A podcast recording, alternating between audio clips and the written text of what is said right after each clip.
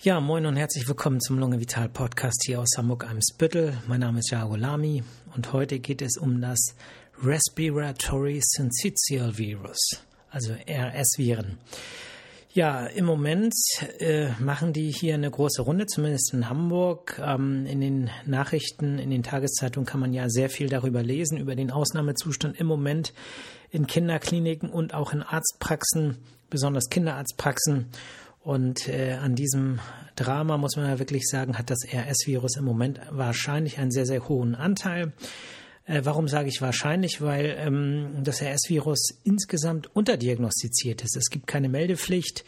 Es ist aber ein Virus, was äh, zwar weltweit vorkommt, äh, der Mensch ist so das einzige Reservoir, ähm, aber es kommt sozusagen schubweise, meistens im Herbst und Winter. Und äh, der Peak der RS-Viren, ja, Welle kann man sagen, ist so zwischen November und ja, April und der Gipfel ist meistens im Januar, Februar, aber in diesem Jahr wahrscheinlich deutlich früher. Und äh, das ist ein Virus, was hochkontagiös ist und äh, sobald Menschen auf der Welt sind, also kleine Kinder zum Beispiel, werden sie im Prinzip äh, befallen. Ähm, so die ersten sechs Wochen gibt es ja noch so ein Antikörper ja, Mitbringsel quasi von der Mutter über die Plazenta übertragen. Da sind die Kinder in der Regel in den ersten Wochen geschützt. Äh, bei früher gebo Frühgeborenen ist die Zeit aber äh, sozusagen kürzer und da kann dann eben auch äh, der Schutz unvollständig sein oder auch gar kein Schutz übertragen werden. Und deswegen ist es eben so, dass mehr als die Hälfte der Kinder noch vor dem ersten Lebensjahr ähm, äh, ja, betroffen sind und äh, das RS-Virus sich mit dem RS-Virus infizieren. Ähm, ab dem dritten Lebensjahr sind alle Kinder einmal äh, sozusagen äh, befallen worden von dem RS-Virus und in 75 Prozent der Fälle ist das eine harmlose Erkrankung, eine harmlose Entzündung der Nase, also eine Rhinitis. Aber in einigen Fällen äh, kommt es eben auch zu äh, schweren Verläufen äh, bei unter Einjährigen, also bei Kleinkindern oder Säuglingen. Moment, jetzt äh, muss ich mal, jetzt oute ich mich, dass ich in der Kinderheilkunde äh, natürlich nicht so erfahren bin. Also unter dem ersten Lebensjahr äh, kommt es statistisch gesehen in 5,6 von 1000 Fällen auch zu äh, schweren Verläufe. Und schwere Verläufe bedeutet besonders, dass auch die äh, tiefen Atemwege, die Bronchien oder sogar das Lungengewebe mit betroffen ist. Wir kommen nachher noch dazu, wie das genauer abläuft. Ähm, ja, ein hohes Risiko haben äh, Kinder, die einen angeborenen Herzfehler haben. Äh, in Studien hat man äh, festgestellt, dass dann auch in 5,2 Prozent der Fälle es zu einem tödlichen Verlauf kommen kann oder Kinder mit einer bronchopulmonalen Dysplasie. Ähm, auch da kann es in 4,1 Prozent äh, äh, zu äh, tödlichen Verläufen kommen. Eine bronchopulmonale Dysplasie ist quasi eine Fehlbildung der Lunge, die sozusagen in frühesten äh, Kindheitstagen ja, auftritt, besonders bei Frühgeborenen. Äh, also 20 bis 30 Prozent äh, der Frühgeborenen zum Beispiel mit einem Geburtsgewicht von unter 1000 Gramm, also unter einem Kilo Geburtsgewicht, äh, bekommen eine bronchopulmonale Dysplasie. Und die Gründe dafür äh, sind vielschichtig. Das hängt zum Teil mit den Beatmungen zusammen, zum Teil hängt es mit nicht ausreichend ähm, ja, ausgereiften Lungengewebe zusammen, was dann zu Vernarbung, Verklebung führen kann.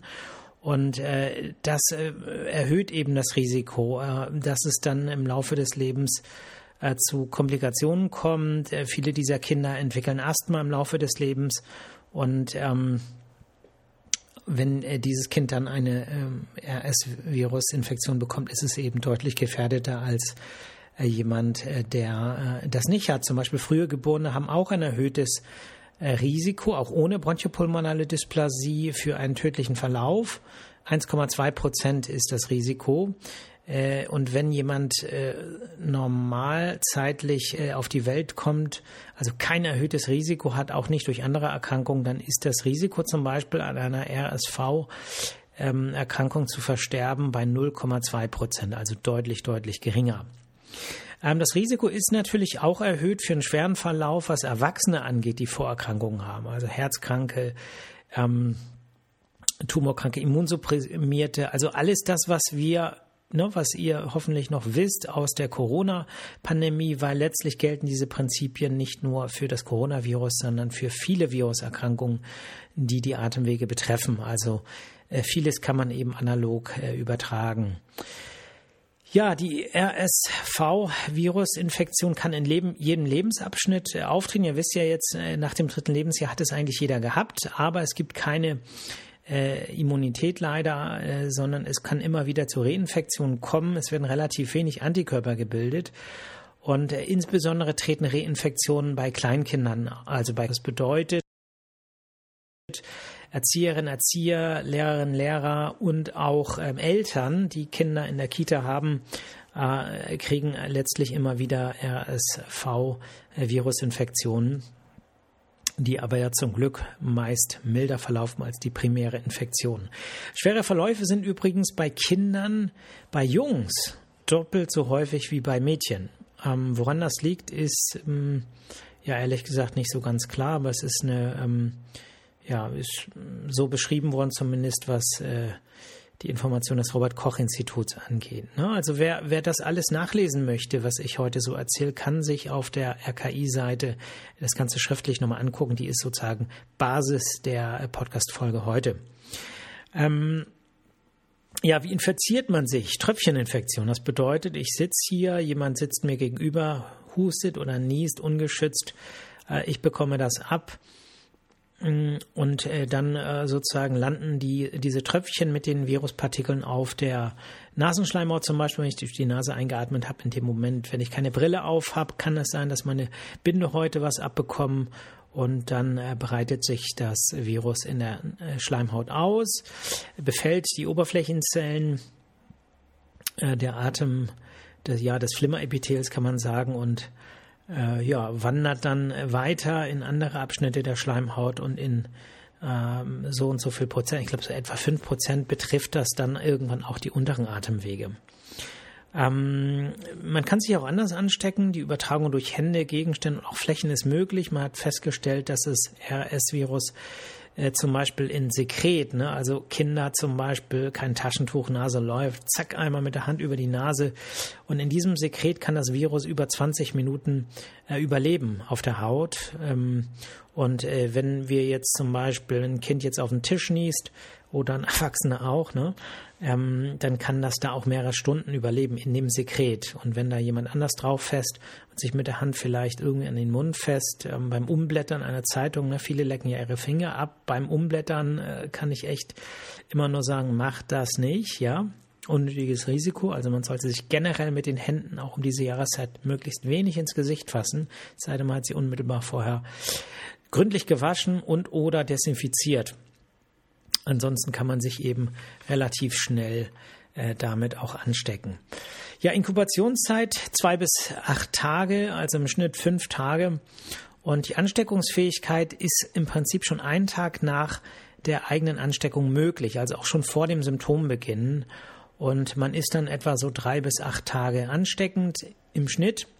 So eine Woche kann man sagen als Faustregel, aber Immunsupprimierte können teilweise über Wochen ansteckungsfähig sein ähm, oder auch andere Risikogruppen, äh, Frühgeborene oder äh, zum Teil sogar über Monate äh, das Virus noch weitergeben. Die Beschwerden sind meist in den oberen Atemwegen lokalisiert, also Schnupfen, äh, Halsschmerzen, also eine Entzündung des Rachens mit entsprechend trockenen Husten, Schmerzen, zum Teil Allgemeinsymptom. Aber in etwa fünf Prozent der Fälle äh, wandert die Entzündung weiter auf die tiefen Atemwege, auf die Bronchien und auch auf die kleinen Bronchien, die wir Bronchiolen nennen. Und äh, das ist dann meistens so nach ein bis drei Tagen nach Infektion der Fall. Es gibt häufig Fieber und äh, was interessant ist, ist, dass das Fieber nicht korreliert mit der Erkrankungsschwere. Man kann also nicht sagen, ja, äh, Fieber ist runtergegangen, also ist, geht die Krankheit zurück. Also das muss man im Prinzip unabhängig voneinander äh, betrachten. Und wenn die tiefen Atemwege mit betroffen sind, die kleinen peripheren Bronchien, dann kommt es auch zu einer deutlichen Verschlechterung des Allgemeinzustandes. Bei Kindern ist es ja so, die können sich nicht äußern, also Babys Und äh, bei Babys und Kleinkindern spielt es ja die größte Rolle, das Virus, muss man sagen, weil die Erstinfektion immer so die schlimmste ist. Ähm, das kann man dann erkennen, äh, dass die Nahrungsaufnahme erschwert ist und zum Teil verweigert wird. Es kommt zu Erbrechen. Die Atemfrequenz erhöht sich. Die Nasenflügel werden gespreizt bei der Einatmung. Daran kann man sehen, dass das Baby schlechte Luft kriegt. Er hust und auch expiratorische pfeifende Geräusche können Hinweise auf eine Beteiligung der tiefen Atemwege sein. Aber ich bin kein Kinderarzt, also alles das äh, bitte nochmal selber schlau machen, wenn Eltern äh, unter den Zuhörern sind. Ähm, das ist sicherlich nicht vollständig und nicht aus Spezialistenhand, was Kinder angeht. Ne? Die RSV-Reinfektionen sind, wie gesagt, meistens milder, dauern dafür häufig länger, drei bis zwölf Tage und der Husten kann zum Teil über Wochen anhalten. Ja. Äh, Komplikationen können oder sind häufig ähm, Entzündungen des Mittelohrs, Mittelohrentzündungen. Und wenn man jetzt sagt, man möchte wissen, ob man eine RSV-Infektion hat, äh, dann kann man Abstriche machen. Es gibt Schnelltests. Diese Schnelltests sind bei jüngeren Menschen äh, sensitiver und äh, zeigen häufiger auch das richtige Ergebnis an. Wenn man es in der Saison anwendet, ist die Wahrscheinlichkeit, dass man einen Treffer hat und der dann wirklich RS-Viren sind, ähm, höher. Äh, man kann theoretisch ein äh, PCR machen, aber letztlich ähm, ist es ja auch so, muss man sagen, dass der ähm, Infekt also dass es keine Konsequenz hat. Ne? Es gibt quasi keine zielgerichtete Therapie. Es gibt Antikörpertherapien, die man bei hm, Risikokandidaten äh, zum Beispiel unter klinischen Bedingungen, wenn es jemandem so schlecht geht, äh, dass jemand stationär behandelt wird, vielleicht beatmet wird, dann kann es auch zu solchen Antikörpertherapien kommen. Aber ansonsten ist es eine symptomatische Therapie, muss man einfach sagen. Also ausreichend trinken und ähm, je nachdem, ne, wenn, wenn jemand, wenn es einem so schlecht geht oder man unsicher ist, im Zweifel äh, abklären lassen. Aber ähm, ich meine, ihr habt es ja sicherlich äh, gelesen in den Tageszeitungen. Im Moment ähm, sind ja ganz viele Generationen an Babys, äh, die in den letzten Jahren vielleicht durch Kitaschließung oder ähm, verminderten Kontakt der Eltern und so weiter um diese Infektion herumgekommen sind, die kriegen das quasi jetzt alle gleichzeitig. Und deswegen sind die Notaufnahmen überlaufen. In den Kinderkliniken äh, gibt es keine freien Betten, die Praxen sind überlaufen. Und das Ganze ist natürlich eine sehr belastende Situation für alle Beteiligten, also für die äh, Kinder am meisten, äh, für die Eltern auch, weil es natürlich ähm, unerträglich ist, wenn es dem Kind schlecht geht und man das Gefühl, weil die Kapazität im Gesundheitswesen nicht da ist, kümmert sich keiner oder nicht genug. Und bei den ähm, Anbietern im Gesundheitswesen, Ärztinnen und Ärzten, äh, Pflegerinnen, Pflegern und auch MFAs ist es natürlich genauso. Ne? Denen geht es genauso schlecht, wenn sie wissen, wir schaffen das nicht. Ne? Insofern ist es eine ähm, schwierige Situation für alle Beteiligten. Ähm, deswegen ähm, sollte man natürlich gucken, wie, ja, das klingt jetzt hart, aber wie schlecht geht's einem? Natürlich sagen wir auch als Fachleute, wenn jemand unsicher ist, im Zweifel lieber klären lassen. Ne? Ähm, aber äh, man sollte natürlich irgendeinen begründeten Anhalt dafür haben, ob es jemandem so schlecht geht. Also vor allem auch Erwachsenen, ne, die können sich äußern, die können das so abschätzen, ob man äh, wirklich äh, für einen Infekt in eine Notaufnahme geht, in eine Klinik geht oder ob man äh, den äh, ja zu Hause auskuriert mit symptomatischer Therapie und äh, da ist es letztlich ja, ich will nicht sagen egal, aber spielt keine große Rolle. Ist es jetzt die Influenza? Ist es jetzt das RSV-Virus? Ist es äh, vielleicht äh, eine Omikron-Subvariante von Corona? Mm, man, man behandelt letztlich äh, anhand der Klinik. Und entweder es ist behandlungspflichtig, äh, dann äh, ja, dann geht man natürlich, ähm, ja, also wenn es einem so schlecht geht, dass man in die Klinik muss, dann muss man halt in die Klinik, egal welcher Virus dahinter steckt. Und äh, wenn es nicht so ist, dann ähm, sollte man eben versuchen, andere nicht anzustecken und sich selber so auszukurieren, dass das ähm, möglichst ressourcenschonend, wie wir sagen, äh, vonstatten geht. Ähm, es gibt keinen Impfstoff gegen die RSV-Viren und also zumindest ist keiner zugelassen in Deutschland und ja, in manchen Fällen kommt es eben zu schweren Verläufen und auch mit äh, Beatmungspflichtigkeit, aber es ist eher selten. Gut. Ich glaube, so das Wichtigste habe ich erzählt. Ähm, wir haben noch ein bisschen Zeit. Vielleicht plaudere ich noch ein bisschen aus dem Nähkästchen. Äh, wir haben hier im Moment relativ wenig Impfnachfrage, äh, was Corona-Impfung angeht. Ähm, ist ähm, ja die, die Menschen sind zurückhaltender geworden. Ne? Und das liegt so ein bisschen daran, dass Corona oder durch die Omikron-Varianten äh, Corona so ein bisschen den Schrecken verloren hat. Zu Recht, finde ich. Ne? Äh, trotzdem habe ich mich zum Beispiel ein fünftes Mal impfen lassen.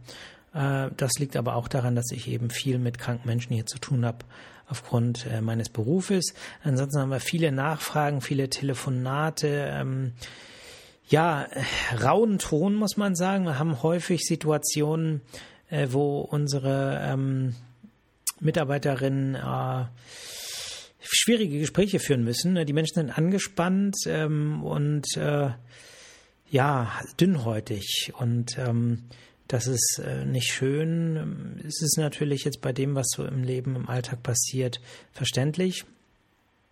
das sind schwierige Zeiten, äh, was, was äh, Kosten angeht, Lebenskosten, aber auch sonst sind es schwierige Zeiten. Ne? Es ist dunkel draußen, das äh, schlägt schon sehr auf die Seele und sehr auf das Gemüt.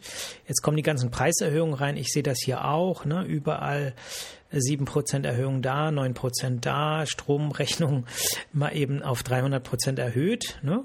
Haben, wir jetzt die Briefe bekommen. Also überall kommen jetzt die Briefe. Das geht ja allen anderen draußen genauso. Bei uns vielleicht noch äh, das Problem, dass die, äh, dass wir ja 5% Honorarkürzung haben ab dem nächsten Jahr.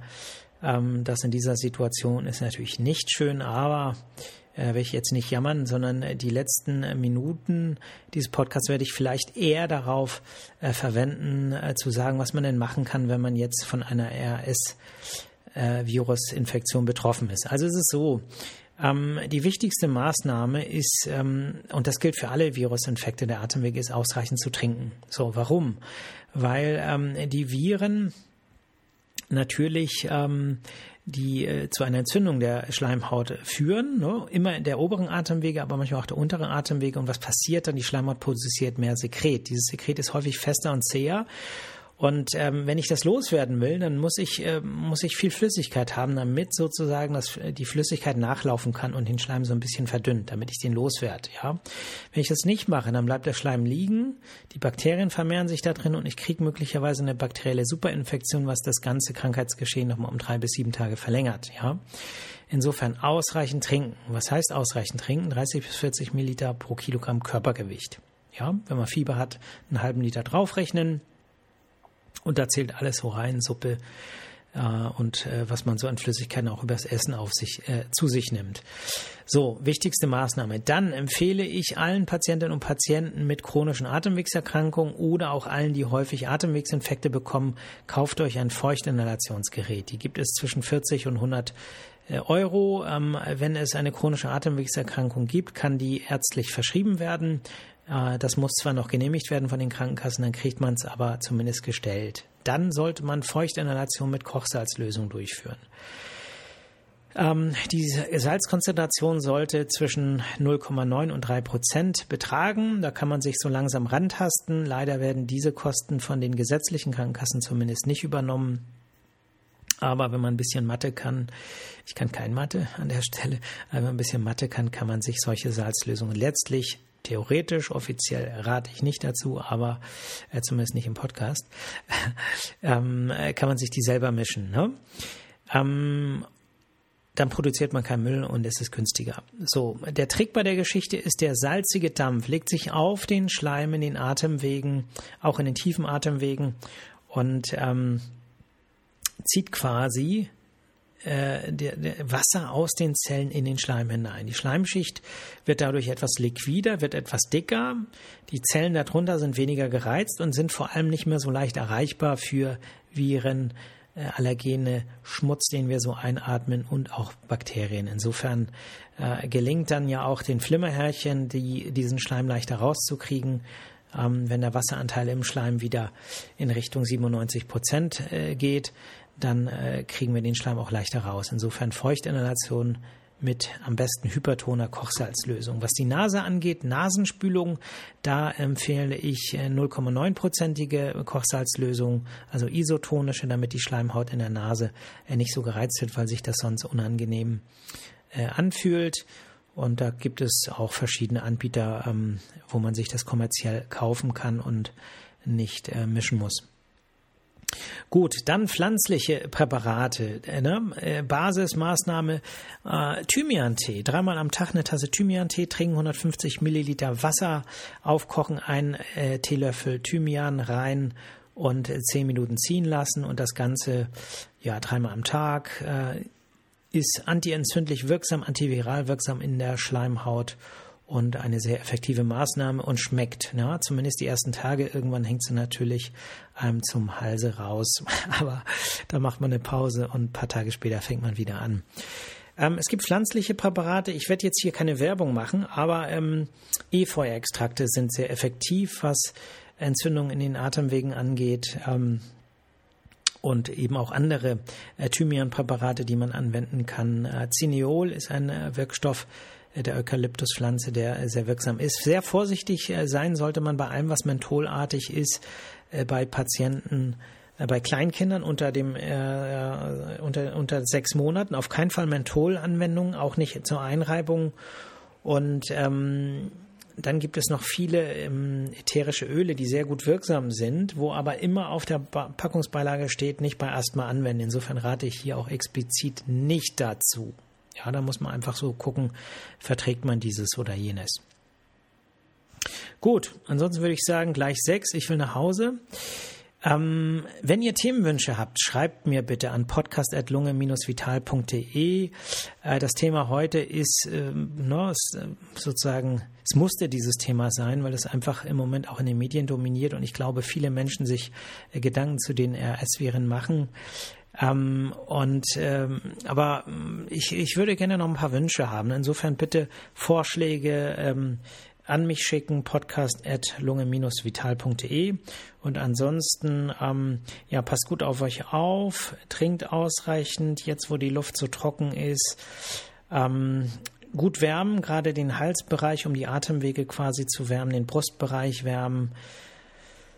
Ja, und dann nicht so sehr stressen lassen von Vorweihnachtsstress und von allem, was so auf der Welt passiert. Ähm, öfter mal die Nachrichten nicht gucken, sage ich jetzt einfach mal und äh, dafür äh, ja, sich ein paar schöne Blumen angucken, äh, ein paar Bäume angucken. Ähm, ja, also positiv auftanken bei allem, was man so im Alltag als positiv ansehen kann, ja. Ins Licht gucken, damit das Ganze nicht so dunkel erscheint. Ansonsten Akuna Matata. Ihr hört mich nächste Woche Freitag wieder. Bis dann. Macht's gut. Ciao.